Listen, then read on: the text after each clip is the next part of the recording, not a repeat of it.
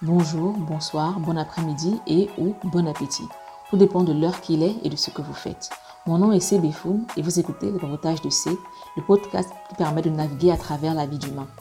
Dans cet épisode, je lance un coup de gueule à propos des nombreuses expertises nées en cette période de Covid. Je vous parle de Jobbox Africa et je réponds aux questions des auditeurs à propos du travail. On parlera d'entrepreneuriat, de boulot chiant mais qui paye bien, de reconversion professionnelle et de CDD et de stages qui s'éternisent. Je vous souhaite une bonne écoute.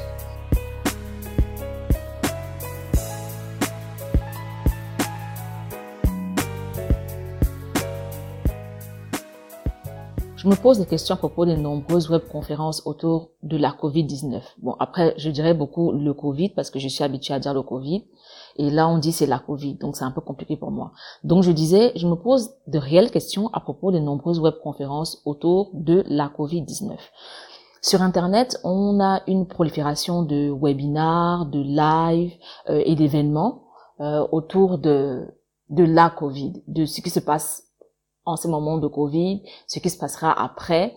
Ce sont de très belles initiatives, mais je trouve que euh, qu'il y a de grandes limites. Par exemple, on a la naissance de nombreuses expertises. On a des gens qui n'ont jamais, jamais évolué dans un domaine, qui n'ont jamais parlé de ce domaine, qui n'ont jamais travaillé dans le domaine, qui n'ont jamais écrit sur le domaine, qui aujourd'hui sont experts de ce domaine-là et donnent des guidelines à des gens, euh, guidelines qui sont supposés être suivis, qui n'ont jamais été testés, qui ne sont que des euh, des idées, je veux dire, de personnes qui ont, on dira, euh, un intérêt plus ou moins, généralement moins euh, informé sur le sur le sujet. On a également des guidelines alors que nous faisons face à une situation sans précédent. La seule situation qui peut se rapporter un petit peu euh, à la Covid-19. La Covid, c'est horrible. À la Covid-19, c'est la fièvre espagnole et elle a eu lieu entre 1918 et 1919. Si on prétend vouloir tirer des enseignements d'un événement qui se rapproche à celui auquel on fait face aujourd'hui, c'est un événement qui s'est passé à la fin de la Première Guerre mondiale. À cette époque-là, le travail n'était ni vécu ni perçu de la même façon qu'il est aujourd'hui. Le monde n'était pas le même en termes d'avancées technologiques on n'était vraiment pas dans le, dans le même univers. Et les enseignements tirés de cette époque-là ne peuvent pas vraiment être attribués euh, à la fièvre espagnole parce que en réalité on sortait d'une guerre mondiale. Donc le monde quand je dis le monde c'est les pays affectés qui ont une histoire traçable et accessible. Donc généralement l'Occident le monde était à genoux. Le monde était à genoux, donc il serait difficile de dire que c'est la, la, la fièvre espagnole qui a conduit à ci ou à ça parce que les retombées de la guerre étaient très grandes. On avait, on a eu une, un réel changement du paysage humain dans, dans absolument tous les domaines. Vraiment dans absolument tous les domaines. Donc on ne peut pas vraiment attribuer euh, les avancées, les changements ou quoi que ce soit à la fièvre espagnole. Ce qui fait qu'aujourd'hui, quand les gens prétendent, je vais dire ça comme ça, nous donner des conseils tirés dans une saison sur ce que nous vivons aujourd'hui, c'est assez questionnable.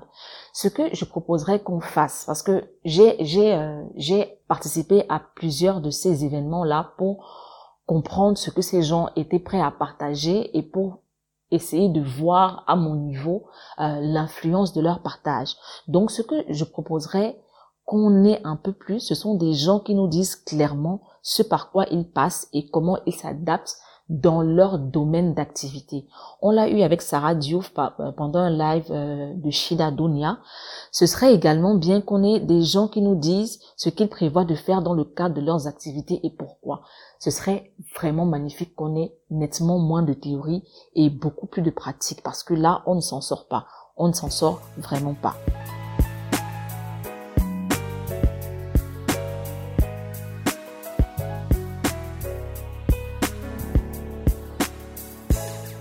Cet épisode porte essentiellement sur le travail, donc je me fais un devoir de vous recommander ma dernière trouvaille dans le domaine. Et cette trouvaille, c'est Jobbox Africa. Jobbox se décrit comme une société de conseil spécialisée dans les programmes pour les jeunes professionnels, le coaching, le mentorat et le conseil professionnel. Je ne parle pas de Jobbox parce que je les trouve sympas ou sexy, mais parce que j'ai fait appel à leur service et que je suis une cliente totalement satisfaite.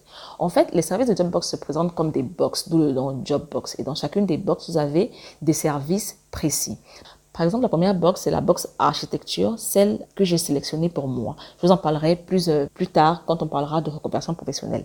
Donc, dans la box architecture, on a analyse complète du profil, on a conception de votre profil, on a amélioration de votre vitrine professionnelle, c'est-à-dire votre CV et LinkedIn. Dit comme ça, c'est un peu à la ramasse, mais en réalité, pour cette box-ci, on analyse votre profil de fond en comble, on le présente de manière cohérente et attractive pour les recruteurs et on retape vos, vitrines professionnelles, c'est-à-dire que vos CV, que ce soit le fond et la forme, et idem pour votre profil LinkedIn. La seconde box, c'est conditionnement. Pour cette box-ci, vous avez amélioration de l'attractivité du profil, travail sur votre capacité à vous présenter lors des entretiens et donc à mettre toutes les chances de votre côté, stratégie de réponse aux questions basées sur les stratégies des recruteurs. Si, jamais, si jamais j'ai un entretien par exemple, ou alors si jamais je cherche du travail, je vais forcément, forcément faire appel à Jobbox pour cette, euh, cette box-ci parce que j'ai vraiment du mal à me présenter. La pire question que, que vous puissiez me poser, c'est dites-nous qui vous êtes, ou alors dites-nous pourquoi vous êtes la meilleure personne pour ce poste. Ça, c'est c'est juste l'horreur en ce qui me concerne. Je sais que j'ai les compétences, que j'ai les connaissances, que, que, je, que je mets de l'ardeur au travail, mais j'ai une réelle difficulté à le présenter de manière à me vendre. Donc cette box-ci, honnêtement, je l'adore. La troisième box, c'est recyclage. Dans cette box-ci, on a stratégie de reconversion professionnelle recensement de vos connaissances et compétences, identification des mesures à prendre pour le renforcement de vos capacités par rapport au domaine dans lequel vous souhaitez vous lancer. Ça, ça intéressera euh, les gens qui, euh, qui euh, réfléchissent à une reconversion professionnelle ou à un pivot ou à une transition. Parce que Jobbox vous permet non seulement de recenser les connaissances que vous avez, mais aussi celles dont vous manquez pour le domaine dans lequel vous voulez vous lancer. Donc ensemble, vous allez créer une stratégie de renforcement de vos capacités, c'est-à-dire tout ce que vous devez acquérir comme compétences et comme connaissances pour pouvoir exceller dans le domaine que vous visez. Honnêtement, Jobbox, j'adore. J'adore, mais alors j'adore. Je vais vous présenter toutes les étapes de notre collaboration quand je parlerai de reconversion parce que franchement, j'ai été ébloui par, euh, par les résultats que j'ai eus et par la qualité de leur service.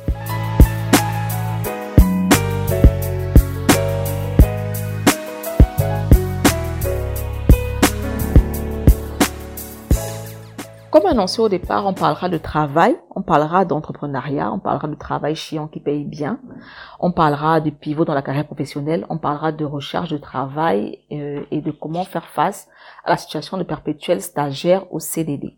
On commencera par l'entrepreneuriat. J'ai reçu beaucoup, beaucoup de questions euh, à ce niveau-ci. Mais je les ai regroupées un petit peu, c'est-à-dire que les questions qui se ressemblaient, euh, je les ai mises ensemble. Du coup, je n'ai pas le nom des personnes qui ont posé les questions parce que c'est c'est un mix en fait de plusieurs questions. La première question, c'est faut-il obligatoirement se lancer même si on n'a aucune idée entrepreneuriale? Cette question-ci m'a effrayée. Parce que quand j'ai demandé à la jeune dame qui euh, m'a posé cette question, pourquoi est-ce qu'elle voulait obligatoirement se lancer, elle m'a dit que c'est parce que les discours contemporains des coachs, euh, selon les discours contemporains des coachs, il faut absolument se lancer dans, l'entrepreneuriat ou alors on a raté sa vie. Pourtant, c'est une jeune dame qui a, qui a terminé l'école, qui souhaite poursuivre ses études, mais qui a pour le moment arrêté parce qu'elle a trouvé un travail aussi parce qu'elle veut mettre de l'argent de côté pour pouvoir payer ses études.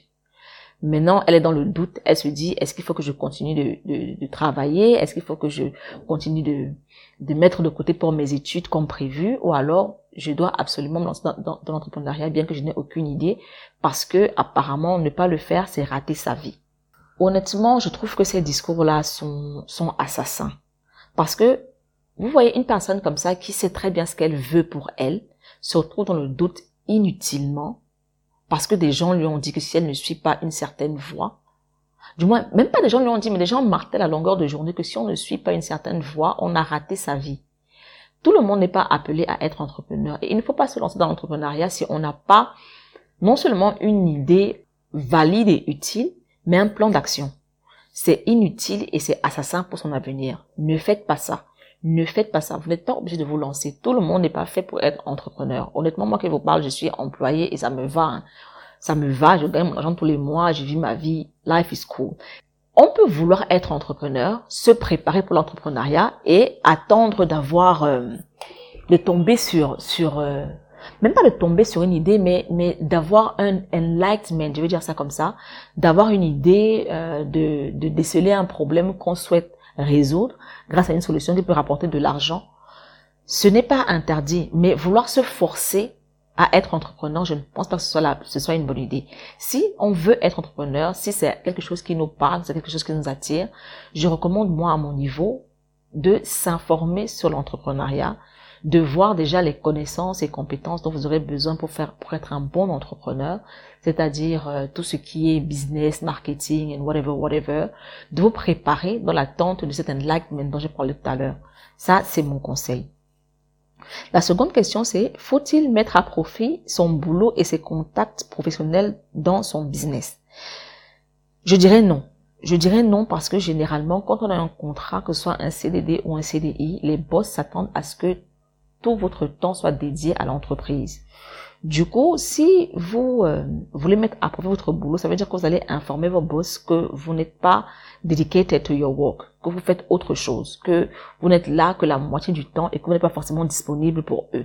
Pourtant, ils vous payent à la fin du mois sur une base contractuelle. Et ce contrat porte vos, euh, vos tâches. Si vous venez dire dans votre entreprise que voilà, euh, j'ai lancé un business et tout, j'ai besoin de votre aide, c'est du genre, je ne suis plus ici, mais j'ai juste besoin de votre argent pour pour tenir le coup pendant un moment, mais franchement, je suis occupé ailleurs. So, it's a big no. Non, non, non, ne faites pas ça. Et en plus, certaines entreprises, en fait, si c'est que votre entreprise, du moins votre business, offre des services semblables à ceux de votre entreprise, vous faites poursuivre en justice parce que vous faites de la concurrence à, vos, à, votre employeur et en plus l'employeur peut penser que vous allez vous servir de votre réseau, du réseau de l'entreprise pour vous faire votre argent. Ça peut vous conduire très loin. Donc, ne faites pas ça. Vous me direz, ouais, mais c'est mal, c'est malhonnête de cacher euh, à ses boss qu'on a. People. Ce n'est pas, like, je ne pense pas que ce soit un mensonge. C'est juste qu'il y a des choses que vous ne dites pas. Vos boss ont besoin de savoir que vous avez, rompu avec votre mec, ou alors que euh, votre mère est malade, ou whatever, whatever. C'est votre vie privée. Votre business fait partie de votre vie privée. Vous allez vous attirer des problèmes pour rien. Ensuite, on a la question comment aborder le sujet avec ses proches car l'entrepreneuriat reste risqué? Euh, ça, c'est une question que j'ai déjà... Euh, bon, je vous parlerai par rapport à mon expérience professionnelle. Hein. Je me souviens une fois, j'avais demandé au papa du petit humain ce qu'il penserait euh, du fait que je me lance dans l'entrepreneuriat. Sa réponse a été très claire. Dans cette maison, nous avons un partage des dépenses. Est-ce que moi, bon, après c'était théorique, hein. c'était pas que j'avais l'intention de le faire, mais c'était vraiment théorique. J'avais besoin de savoir ce qu'il aurait pensé si jamais je désirais me lancer. Donc, il m'a dit que dans, cette maison, nous avons un, partage des dépenses. Est-ce que me lancer, me lancer signifie que je n'aurai plus de revenus, du coup, toutes les dépenses de la maison vont euh, retomber sur lui? Ou alors je trouverai une stratégie pour quand même pouvoir gérer mes dépenses à moi pour que nous n'ayons pas un grand trou, un grand écart en termes de, de contribution? Généralement, quand on parle aux proches de l'entrepreneuriat, ils ont peur parce qu'ils se disent que au niveau de la survie, ça va être compliqué tant pour vous que pour eux, si, si, c'est que vous, vous contribuez aux dépenses. Donc, commencez par là. Si je me lance dans tel, tel, tel, je compte quand même avoir tel, tel, tel rentrée d'argent pour pouvoir subvenir à tel, tel, tel si je me lance, je prévois pendant les six premiers mois de ne pas avoir de revenus, j'ai quand même tel comme, comme épargne, donc je pourrais quand même couvrir tel, tel ou tel, tel. Vous pouvez prendre la, la chose comme ça. Là, je parle par rapport à la vie en couple, hein. je ne sais pas par rapport à la famille, je ne sais pas trop.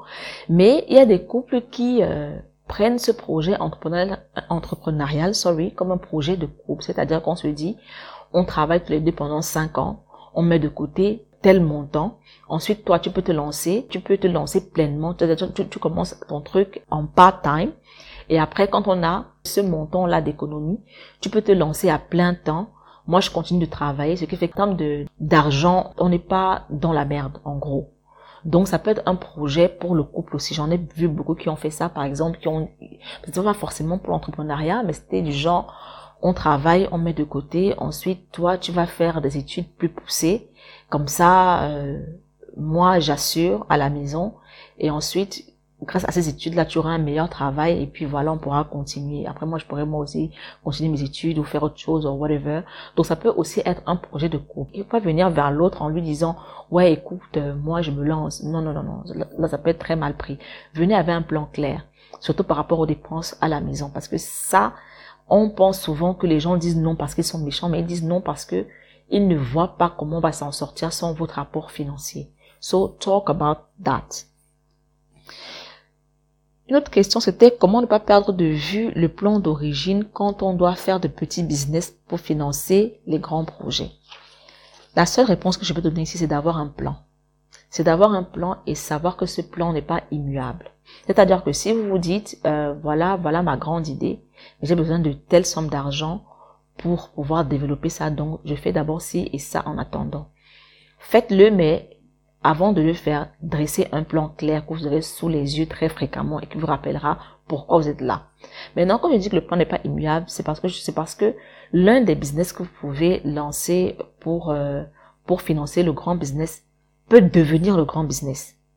Et ça, ça ne doit pas être un frein. En fait, vous ne, devez pas vous freiner en vous disant que à la base, c'est pas ce que je voulais faire, je voulais faire autre chose, mais voilà, ça marche, donc je dois arrêter. Non. Si l'un des petits business devient le grand business, faites-le tout simplement en vous disant que euh, j'avance ici and sometime euh, dans le futur, si possible, je lancerai ma grande idée entre guillemets, tout simplement. Ayez un plan que vous allez avoir sous les yeux très très fréquemment, qui vous rappellera pourquoi vous êtes là et qui vous donnera aussi la force d'avancer. Sachez que ce plan n'est pas immuable parce que l'un des petits business peut devenir le grand business et ne vous empêchez pas de réussir parce que ce n'est pas le domaine dans lequel vous vouliez vous lancer. La dernière question à ce niveau, c'est à quel moment lâcher son boulot pour son business? Quand ton business peut te payer, payer tes employés, te permettre de faire des économies, de payer l'école de tes enfants et de prendre soin de ta famille. Si jamais tu as une famille dont tu prends soin, tout simplement. On ne lâche pas son boulot parce que le business semble sexy. On lâche son boulot quand on peut assurer financièrement. Après ça, c'est si vous, si vous avez des charges. Si vous êtes seul, vous et votre corps, faites ce que vous voulez. Mais si vous avez des charges, c'est-à-dire une maman dont vous prenez soin, des cousins dont vous prenez soin, des frères dont vous prenez soin, un conjoint, des enfants, très franchement, faites-le quand votre business vous permet d'assurer toutes vos charges, d'avoir des économies et de payer vos taxes et vos employés. James Altucher avait publié un article de How to Quit Your Job. Dans cet article-là, il explique que lui, il a eu un business plus ou moins prospère, mais il a gardé son boulot très longtemps parce qu'il voulait s'assurer que le business pouvait payer ses charges parce qu'il avait quand même deux enfants, que son business pouvait payer ses charges. Je vais vous mettre le lien de l'article dans, dans la description de, de, de l'épisode. Le second volet, c'était le travail chiant mais qui paye bien. Qu'est-ce qu'on fait quand on a un travail chiant qui paye bien? Ma règle d'or, c'est on ne va nulle part si on n'a pas trouvé mieux ailleurs, surtout en termes d'argent. Je suis désolée, je parle beaucoup d'argent, mais c'est important. On ne va nulle part si on n'a pas trouvé mieux ailleurs. Le travail peut être aussi chiant qu'il veut, mais tant qu'il vous permet d'assurer votre suivi, vous restez. Vous restez. Le travail est généralement chiant parce que soit les tâches sont chiantes, soit le cerveau, c'est-à-dire les connaissances et les capacités ne sont pas pleinement exploitées, soit on ne fait pas grand-chose au bureau. Je me suis déjà retrouvée dans toutes ces, ces configurations-là, donc je vais vous partager mon expérience. Ce que je fais, moi, c'est que je ne me laisse pas phagocyter par la médiocrité. Il n'est pas question que euh, le caractère chiant du boulot affecte moi, mes compétences, mes capacités. Ce n'est pas possible. Je me souviens, j'avais un boss une fois qui, euh, je n'avais pas été embauchée comme traductrice, mais il savait que j'avais des compétences en traduction. Donc, il m'a dit, ouais, traduit, machin, machin, machin. Je lui ai dit, la traduction prend vraiment beaucoup de temps et I'm not here for that. Et là, le gars me dit, mais utilise Google Translation, ça ira plus vite. Quand on entre en, école de traduction, la première chose qu'on nous dit, c'est que Google Translation, c'est le diable. C'est-à-dire que c'est le truc à éviter au maximum. C'est une insulte à la profession.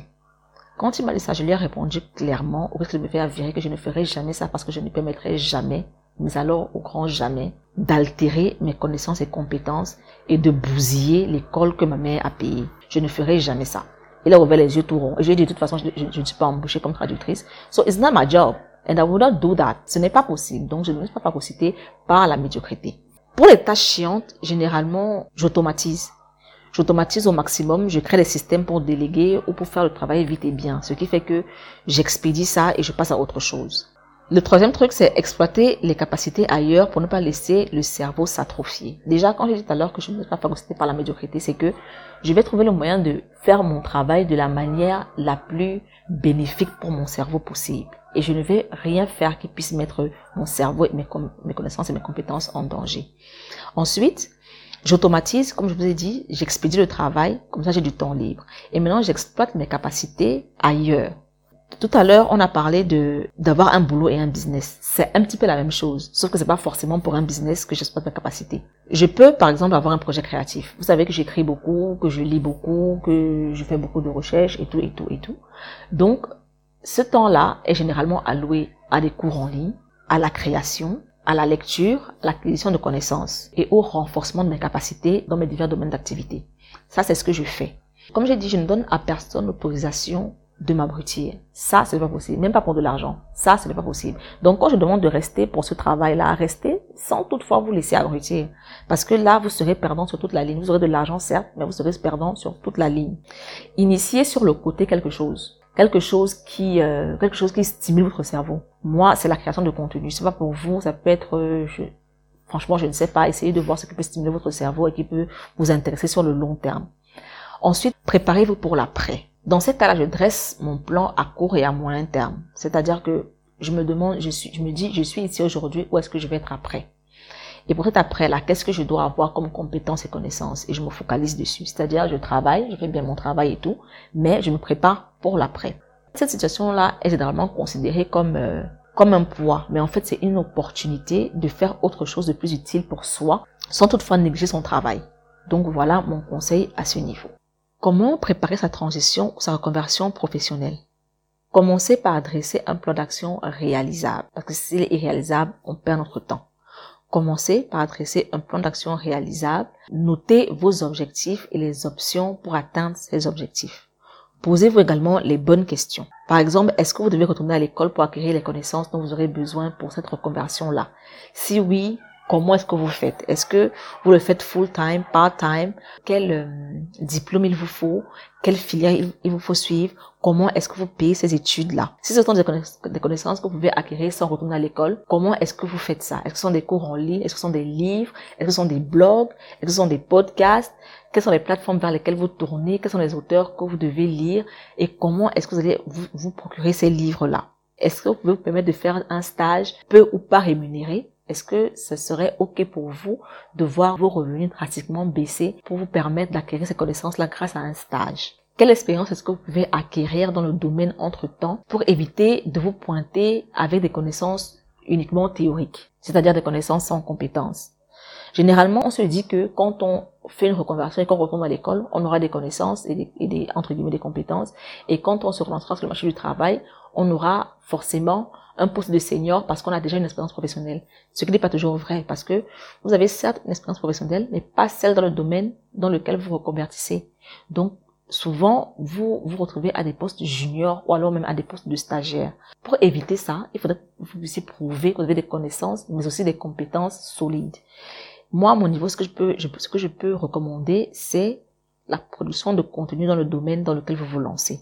C'est-à-dire explication, analyse et étude de cas. L'avantage avec cette technique, c'est que vous pouvez la lancer dès le début de l'acquisition des connaissances dans le domaine, c'est-à-dire que dès le début du déploiement de votre plan d'action. Et vous allez évoluer au fur et à mesure que vos connaissances évoluent. Vous allez produire du contenu de plus en plus pointu au fur et à mesure que vous évoluez dans le domaine. Et c'est une méthode que, que vous pouvez euh, déployer sans avoir à supplier que ce soit de vous donner un stage ou de, de vous donner un emploi. Quand vous allez vous présenter face à un recruteur ou un, un employeur, vous lui dites, j'ai des connaissances solides, prouvées, avérées. Je peux faire des analyses pointues dans le domaine parce que j'ai les connaissances qu'il faut. Et vous montrez votre plateforme, la, plateforme sur laquelle vous, euh, vous vous exprimez pour pouvoir prouver ces connaissances et compétences. Ensuite, retapez votre profil. Généralement, on pense que c'est juste ajouter une ligne sur le CV ou deux lignes sur le CV et ça fera l'affaire. Ce n'est pas le cas. Tout à l'heure, je, vous ai parlé du Jobbox. Je vous ai dit qu'on a collaboré par rapport euh, à la restructuration de mon profil. J'ai donc fait appel à eux pour leur box à architecture. Je vais vous parler de notre collaboration, comment ça s'est passé, ce qu'on a fait et comment. Déjà, j'ai fait appel à Jumpbox parce que j'ai un profil super déprimant dans la mesure où j'ai beaucoup de connaissances et compétences, j'ai évolué dans de nombreux domaines et ça fait très fouillis sur un CV. Si, par exemple, je veux me lancer dans la recherche de travail et que je, je postule avec les CV que j'avais, honnêtement, j'aurais pas pu être recrutée. Je sais du genre, elle sait faire beaucoup de choses, elle a beaucoup de compétences, mais on ne sait pas où la mettre. Ce n'est pas harmonieux, euh, il n'y a pas de fil conducteur, on ne sait pas trop où on va, on ne sait pas trop où on est. Et en plus, je ne savais même pas exactement dans quoi me lancer. Il me fallait harmoniser mes expériences, c'est-à-dire trouver le fil conducteur entre tout ce que j'avais eu à faire. J'ai fait de la, de la traduction, engagement citoyen, euh, communication, à présent formation, et tous les contrats ponctuels que j'ai eu à voir qui étoffent encore plus mes connaissances et compétences. Donc c'était juste impossible. J'ai fait appel à Jobbox pour que nous puissions définir ensemble déjà quel serait mon next move. Je n'ai pas dit que je vais démissionner demain matin et puis faire I don't know what, mais je commence à réfléchir dès à présent à mes next moves. Donc quel sera mon next move? Si je veux me réorienter, vers quoi est-ce que je peux me tourner par rapport à tout ce que j'ai comme connaissances et compétences, surtout que j'ai pas envie de repartir de zéro? J'ai eu droit à une analyse approfondie de mon profil. Déjà, je tiens à préciser que ce sont des professionnels, ce pas des gars du quartier qui viennent raconter leur vie. Non. Ce sont des RH professionnels avec une dizaine d'années d'expérience qui euh, sont derrière Jobbox. Donc, non, c'est pas des gars du quartier. J'ai eu droit à une analyse profonde de mon profil. J'ai eu droit à des tests pour euh, identifier clairement les volets qui me parlaient le plus dans ce que j'ai eu à faire, mais aussi des tests de comportement et des tests pour définir le type de job que je peux avoir. Au final, ce qui en est ressorti, c'est que mon next move serait nettement plus euh, porteur si je me lançais dans la communication. Parce que tout, dans tout ce que j'ai fait, il y a eu un volet communication. Toujours, toujours, toujours, toujours. Que ce soit technique ou pas, ça a toujours été fortement lié à la communication. On a construit mon profil. Toutes mes expériences professionnelles ont été liées à ce domaine particulier. Ils m'ont précisé que mon CV était déprimant et que je n'aurais jamais pu être recrutée par qui que ce soit parce que I'm too straightforward. C'est-à-dire que par rapport à la façon dont je me présente, je ne raconte pas ma vie. Ils m'ont dit que franchement, c'est pas vendeur, c'est pas attractif pour un, attrayant, je veux dire, pour un recruteur. Ils m'ont appris à être moins straightforward quand je me présente sur un CV. Ils m'ont fait faire un test de comportement. Euh, ce test, honnêtement, je pensais pas que j'allais avoir des résultats fameux ou alors même des résultats parce que j'ai été super straightforward comme d'habitude. J'ai du mal en fait à ne pas aller droit au but. J'ai du mal à tourner autour du pot. Ça, c'est vraiment très difficile pour moi. Donc, je me disais par rapport à mes réponses, je n'aurais pas grand chose comme résultat, mais sans vous mentir, les résultats sont magnifiques. Ils m'ont envoyé le rapport et c'est juste magnifique. Je vais vous lire deux, trois trucs rapidement parce que si je lis tout, on va passer la nuit ici. Donc, je vais vous lire deux, trois trucs. Comportements les plus marqués. Ça, j'ai adoré. Les comportements les plus marqués de Anne-Marie sont les, seront les suivants. Je vais pas tout lire, hein. je vais juste lire les, les débuts. Très prudente avec les règles, elle interprète les règlements, les délais ainsi que les résultats à la lettre et avec détermination. Prudente, exigeante et très minutieuse, elle est souvent perfectionniste.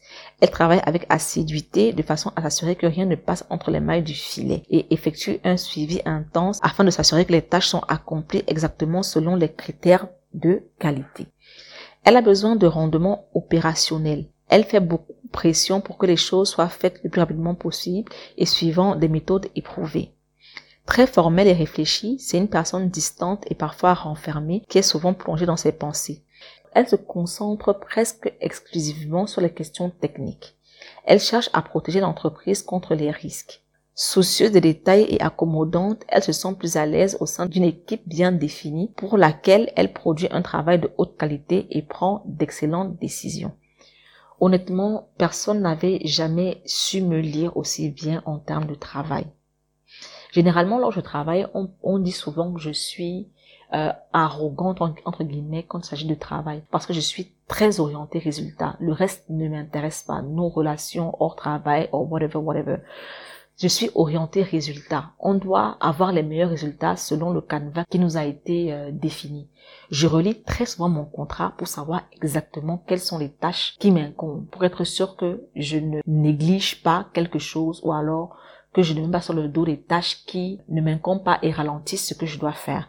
Donc honnêtement, j'ai trop aimé euh, ce truc sur les comportements les plus marqués parce que c'est super, super, super vrai.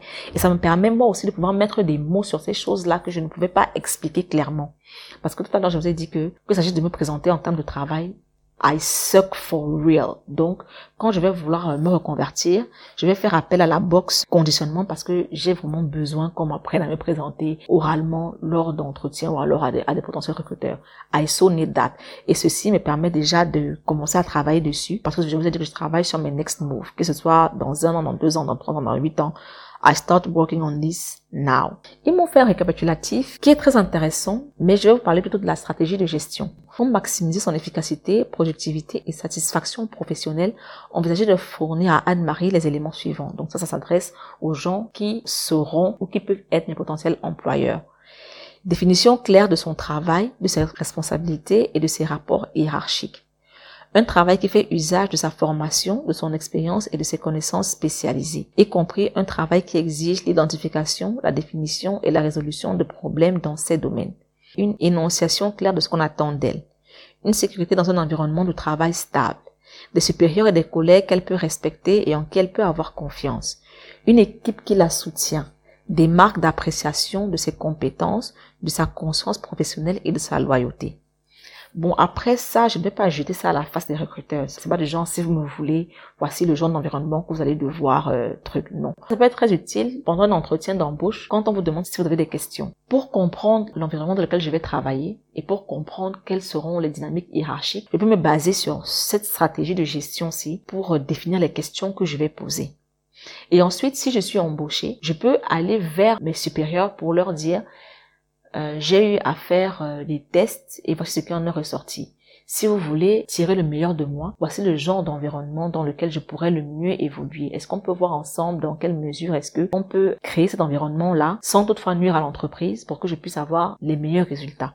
J'ai, mais alors, j'ai adoré. Parce que je me sens souvent super incomprise euh, là où je travaille parce que mes méthodes de travail ne sont pas comprises, mais ma, même ma conception, ma perception du travail n'est pas souvent comprise. Donc avec ça, honnêtement, je sais comment évoluer pour mes next moves. Avant de rien voulait pardon, allez chez Jobbox. Écrivez-leur, dites-leur ce dont vous avez besoin. Ils vont vous recommander une box spéciale ou alors ils vont faire une box euh, sur mesure, voilà. Une box sur mesure. Et vous allez discuter des, modalités de paiement. Franchement, vous ne serez pas déçus. Vous ne serez pas déçus si, moi-même, je vous le dis parce que j'ai payé mon argent et que j'ai eu envie de leur donner encore plus d'argent même pour ce que j'ai eu comme résultat. Donc, le dernier point, ce sera comment aborder la recherche de travail la situation de perpétuel stagiaire slash CDD. Commençons par la recherche de travail. Le premier truc que je dirais, c'est éviter de penser qu'un nom équivaut au rejet de votre personne. Ça, j'ai tellement vécu ça. C'est-à-dire que quand, généralement, quand on cherche du travail, on n'est pas toujours pris après le premier entretien ou alors par la première boîte qui nous, qui nous contacte après application. Généralement, on fait face à beaucoup de noms et ça nous fait penser qu'on n'en vaut pas la peine. En fait, il faut pouvoir se détacher de ce nom-là. Ce n'est pas un nom parce qu'on ne vaut rien. C'est un nom parce que peut-être on n'a pas su se présenter comme il fallait pour être plus avantagé par rapport aux autres candidats. Ça peut être ça.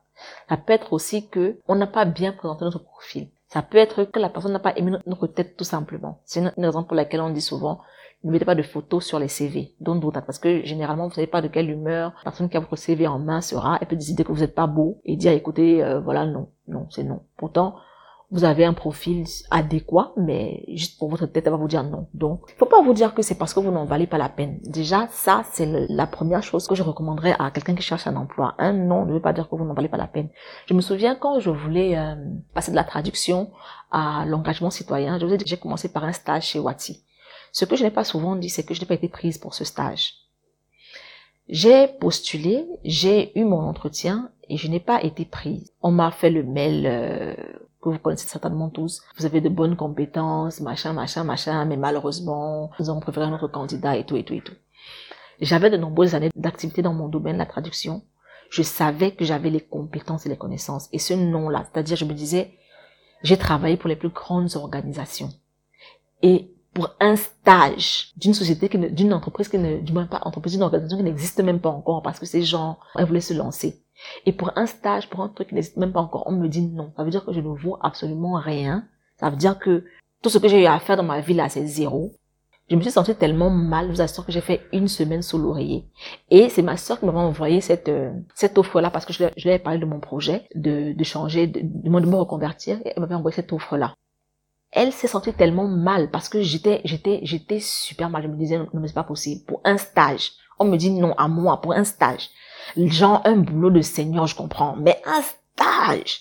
avec tout ce que j'ai comme compétences, comme connaissances et comme euh, années de, d'expérience, on me dit non. Pour un minable stage. Là, je voulais mourir.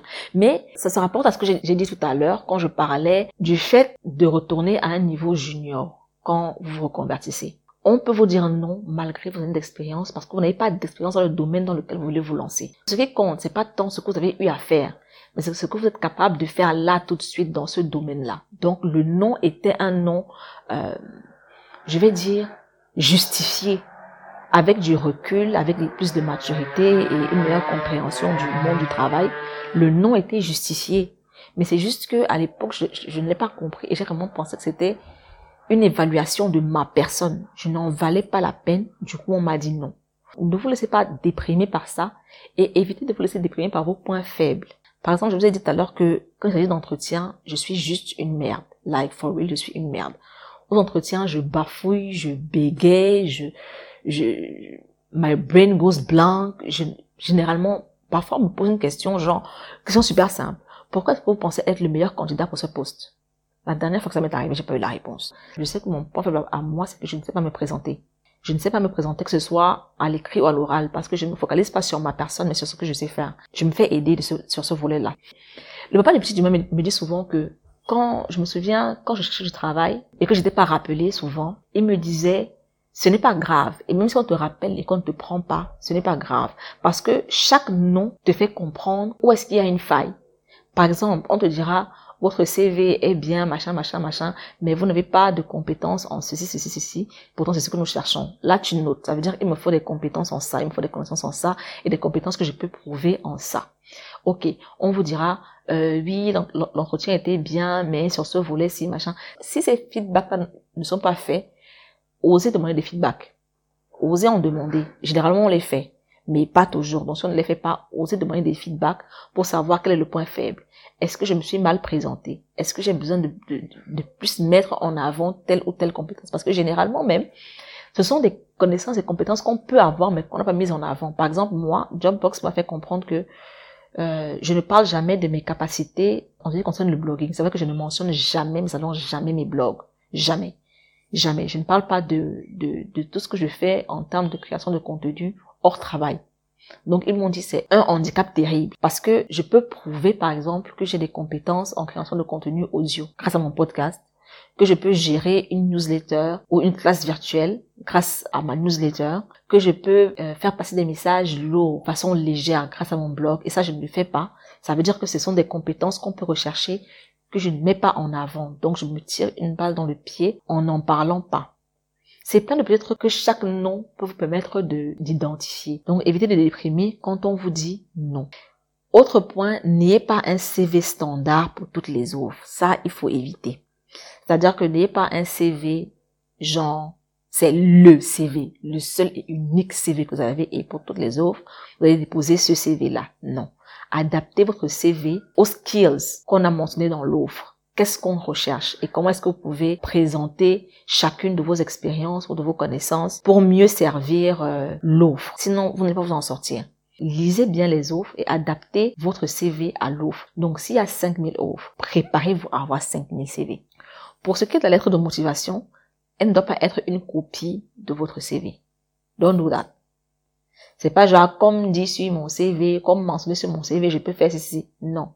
La lettre de motivation, c'est, là où vous vous vendez alors vrai vrai. C'est-à-dire que la lettre de motivation, c'est tout ce que vous n'avez pas réussi à mettre dans le CV qui doit aller là. Si je prends mon cas, par exemple, si je postule pour une organisation internationale ou alors un corps de l'ONU, je n'ai pas d'expérience à l'ONU que je peux valoriser dans mon CV.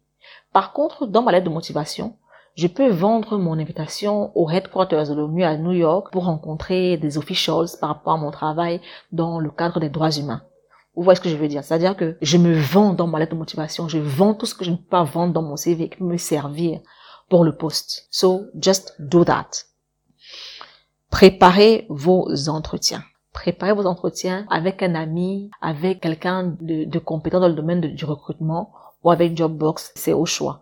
Apprenez à vous vendre. Et les questions standards, hein, présentez-vous. Pourquoi est-ce que vous êtes euh, le meilleur pour ce poste? Quelles sont les compétences techniques que vous pensez avoir pour euh, avoir les meilleurs résultats? Préparez des réponses on point pour ça.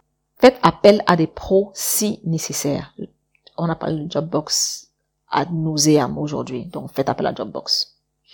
Postulez même quand vous ne remplissez pas tous les critères de l'offre. On vous dira, on veut 8 ans d'expérience. Mais parfois, on prendra quelqu'un qui a deux ans d'expérience et qui prouve qu'il peut faire le travail. Donc, il ne faut pas que ces petites choses-là vous freinent. par exemple, euh, le nombre d'années d'expérience, les skills qu'on demande, parce qu'il y a souvent une liste de skills. Vous allez tomber sur un skill qu'on n'avez pas, vous allez vous dire, oh, voilà, je ne, sais, je, peux pas faire ceci, je, n'ai ni compétence ni connaissance en ça, donc ça sert à rien que je me présente. Pourtant, c'est pas vrai. Vous pouvez vendre un autre skill tellement bien que les gars disent non, non, celui-ci, franchement. Et, et, souvent, dans les entreprises aujourd'hui, il y a des, des programmes de formation pour le renforcement des capacités du personnel. Donc, ne pas avoir un ou deux de ces skills n'est pas forcément tuant pour vous postuler et si on vous dit non, affinez votre profil grâce au feedback suite à ce nom-là. Le second volet de cette partie, c'était euh, comment faire face à une situation de perpétuel stage ou de perpétuel CDD. Tout comme la recherche de travail, je dirais, n'en faites pas une évaluation de qui vous êtes ou de ce que vous valez en tant que personne. Pour ce qui est des stages et des CDD, il y a des entreprises qui n'ont pas forcément les meilleures intentions et qui préfèrent prendre des gens en CDD comme ça et ne jamais les confirmer ou en stage et ne jamais les confirmer. Vous ne pouvez pas vous permettre de vous dire que c'est parce que vous n'êtes pas bon que ça se passe comme ça. Ça peut être une dynamique certes négative, mais une dynamique de l'entreprise. Ça, honnêtement, vous ne pouvez rien. Ce sont les entreprises qui décident si elles donnent des CDD ou des CDI. Par contre, si, si vous pouvez mettre toutes les chances de votre côté, ce serait une bonne chose, c'est-à-dire over-deliver. Ça, c'est mon conseil de base quand il s'agit de travail. Over-deliver. C'est-à-dire que faites-en plus faites bien, ayez des résultats optimaux, les meilleurs résultats si possible. Parce que ça, ça ne passe jamais, jamais, jamais inaperçu. Faites-le, rendez-vous super indispensable. Il est possible qu'on vous confirme, il est également possible qu'on ne vous confirme pas, mais au moins, en suivant le conseil over deliver, vous acquérez des connaissances et vous affinez vos compétences. Dites-vous que si vous êtes en mode CDD et stage, faites tout ce qui est en votre pouvoir pour pour retourner ça en votre faveur. Apprenez autant que vous pouvez. Offrez-leur autant que vous pouvez pour pouvoir apprendre ce dont une entreprise a besoin et, savoir ce dont vous êtes capable, ce que vous pouvez offrir. Affinez vos compétences et connaissances pendant ces CDD et ces stages, bien que ce soit déprimant d'être dans cette situation-là. Essayez de faire votre possible pour tourner la situation à votre avantage. Apprenez le maximum durant la période, c'est-à-dire que ne vous limitez pas au cadre de votre stage. Vous êtes là pour un stage, mais comme j'ai dit, partez avec le maximum possible. Rendez-vous utile pour les autres départements. Apprenez de, vos supérieurs hiérarchiques. Apprenez de vos collègues. Franchement, tirez tout ce qui est en votre faveur dans l'entreprise. Certains vous diront que ouais, euh, euh, c'est con parce qu'au final, vous travaillez comme un malade, vous leur donnez tout et à la fin de la journée, ils ne vous confirment pas. C'est eux qui perdent en fait, c'est pas vous. Si vous avez confirmé, vous allez continuer à avoir ces, bons résultats-là. Donc habituez-vous, vous, à avoir toujours les meilleurs résultats. Ça peut être pour vous un terrain de training. Donc voyez la chose comme ça et ne vous laissez pas abattre. Autre chose, parce que ça c'est quelque chose que j'ai beaucoup remarqué, les gens ont souvent peur de chercher ailleurs. N'ayez pas peur de chercher ailleurs.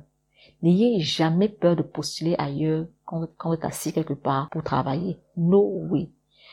C'est la jungle, hein. ces gens, c'est chacun pour soi. Le jour où l'entreprise voudra vous virer, elle ne va pas réfléchir à deux fois. Donc, cherchez toujours le meilleur pour vous-même.